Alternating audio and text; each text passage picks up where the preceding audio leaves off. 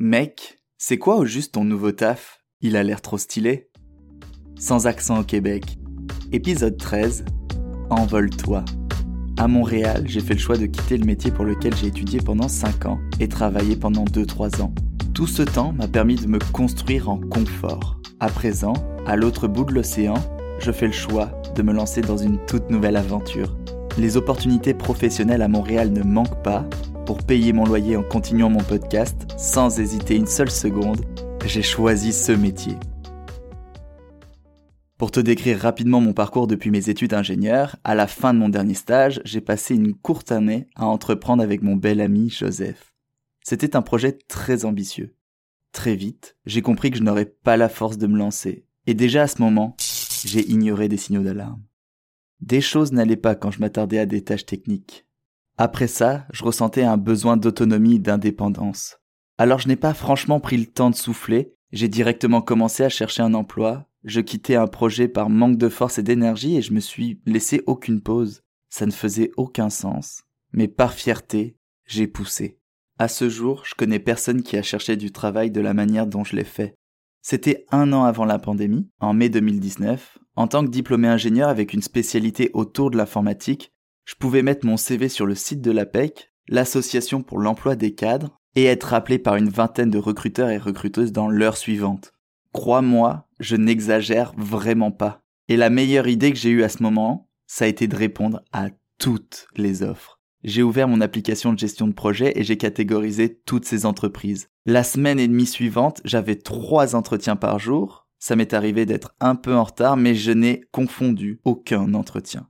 Ça donnait l'impression que j'avais toute ma tête, je me le prouvais d'une certaine manière. Pourtant, le plus gros signe de la semaine, je l'ai complètement ignoré. Cet entretien où j'ai paniqué. Une vraie grosse panique. Mais après ça, j'ai voulu faire l'homme, le mec, celui bien appuyé sur sa fierté.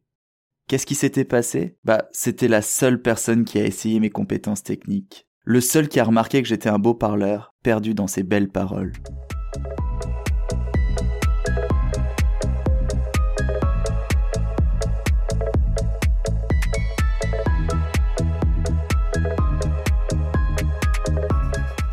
Les signaux, je les reçois, je ne les écoute jamais.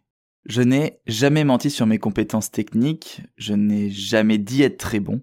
Ce sur quoi j'ai menti pendant trois ans, c'était mon envie d'apprendre et de vouloir pratiquer le métier d'ingénieur. Je n'ai pas juste menti aux autres, je me mentais à moi-même. Il y a trois ans, j'ai alors choisi un métier d'ingénieur automaticien. Parce que le chargé d'affaires, premier employé de l'entreprise, toujours présent, était vraiment sympa. Et parce que je voulais mon autonomie, parce que je voulais être indépendant.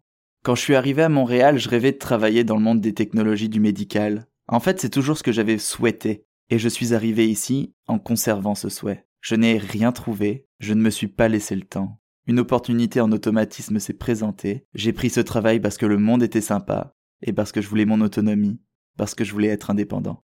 Puis enfin, cette année, la personne en charge des signaux dans ma tête a sorti les grands moyens pour que je ne puisse faire qu'une seule chose en les recevant, les écouter. Qu'est-ce qui s'est passé dans ma tête à ce moment-là? Non, mais mec, t'en fais pas, je suis sûr qu'Adrien va finir par écouter les signaux que tu lui envoies. Tu peux pas comprendre. Ça se voit que tu passes pas des semaines à te faire ignorer. J'ai, beau faire, je, sers à rien. C'est quoi? Je vais t'aider. C'est vrai? Commence par prendre ce mégaphone. Ok, puis prends ce micro, connecte ça à l'ampli et connecte-moi le tout sur le mur d'enceinte de 10 milliards de wattas. Et là, il va écouter.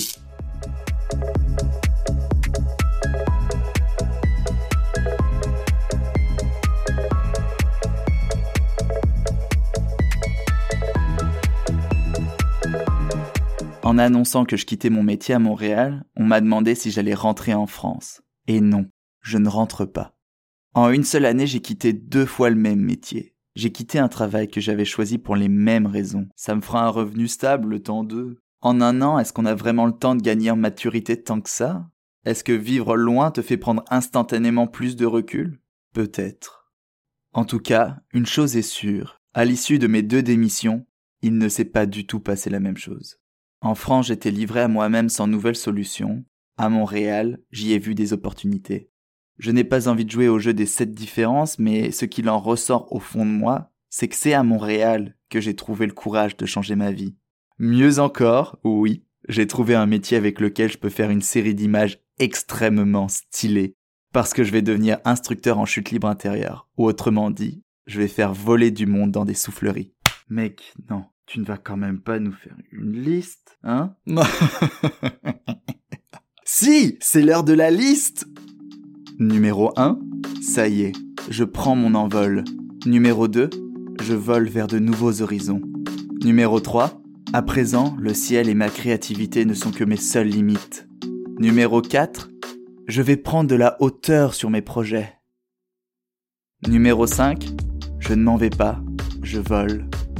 Numéro 6, je vais voler toutes les étoiles du ciel pour devenir une vraie star. Salut, c'est moi le mec au montage. En vrai, Adrien, il continue super longtemps sa liste, alors je prends un moment pour te partager ma souffrance de travailler sur ce podcast. J'espère que tu réalises tout ce qu'on fait pour toi. Merci de ta compréhension. Et évidemment, numéro 6380, on va s'envoyer en l'air tu l'auras compris, ce métier d'instructeur de vol, c'est un métier qui m'enthousiasme. Comment j'en suis arrivé à vouloir devenir instructeur? En vrai, j'ai vécu l'histoire classique de la personne qui en a marre de son métier, puis qui s'est retrouvée un jour au bon endroit au bon moment. J'ai parlé avec la bonne personne de son métier, les infos ont mijoté un temps dans ma tête et pouf, ce métier est devenu une évidence.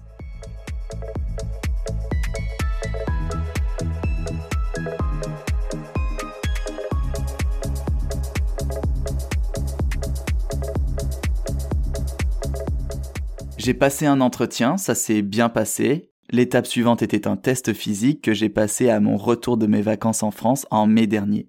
J'ai eu le temps de m'entraîner et surtout d'être coaché par mes fidèles amis, chacun leur spécialité. Certaines plus utiles que d'autres, certaines plus extrêmes que d'autres, des amis tellement fidèles qui ne m'ont laissé aucun répit, même à l'habillage pour le mariage de mon super ami et ancien coloc Étienne, aka Johnny. J'ai des amis vraiment intelligents dans la connerie. Je vous aime. Merci les gars, vous avez fait un très beau travail. Je me suis douté que ce choix de changer de métier allait sans doute avoir des impacts conséquents sur ma vie. Le salaire n'est absolument pas le même, les horaires ne sont pas du tout les mêmes, et je ne vais plus passer mes journées sur une chaise, je vais pratiquer une activité physique régulière. J'ai pris le temps de réfléchir à ma décision et c'est sans doute le dernier point qui m'a donné le plus de confiance. Alors j'ai monté ce postulat. Un équilibre entre activité physique et activité créative, ça va le faire. Ça va grave le faire.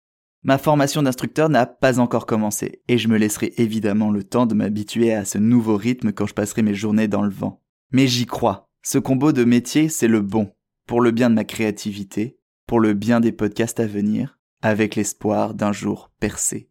À présent ici à Montréal avec ce nouveau métier et des objectifs bien en place, j'ai le sentiment d'avoir pour la première fois de ma vie une vision à long terme. Je ne sais pas précisément où je me rends, tout ce qui compte, c'est que le chemin est bien palpable et je me fais confiance. Tu viens d'écouter Sans accent Québec, le podcast relatant mon expatriation à Montréal. En plus d'écouter les signaux de ton corps et de ta tête, il y a d'autres épisodes de Sans accent au Québec à écouter. Tous les épisodes de Sans accent au Québec sont disponibles partout. Ils s'écoutent, se réécoutent et se partagent. Fais vivre ce podcast en parlant de lui. Abonne-toi à Sans accent au Québec en podcast et partage-le sans modération. Toutes les musiques qui font de la bande originale de ce podcast ont été réalisées par mon ami 3VTR. Je t'invite à aller découvrir tous ces sons sur les plateformes de streaming où tu écoutes le podcast et à le suivre sur Instagram à 3VTR Musique. Tu peux aussi m'écrire sur Instagram à adrien.barbochet. Je répondrai à toutes les questions pourvu que tu puisses faire les choix qui te permettront d'avancer demain. Tu viens d'écouter Sans accent au Québec, un podcast que je réalise fièrement moi-même, Adrien Barbeau Cochet.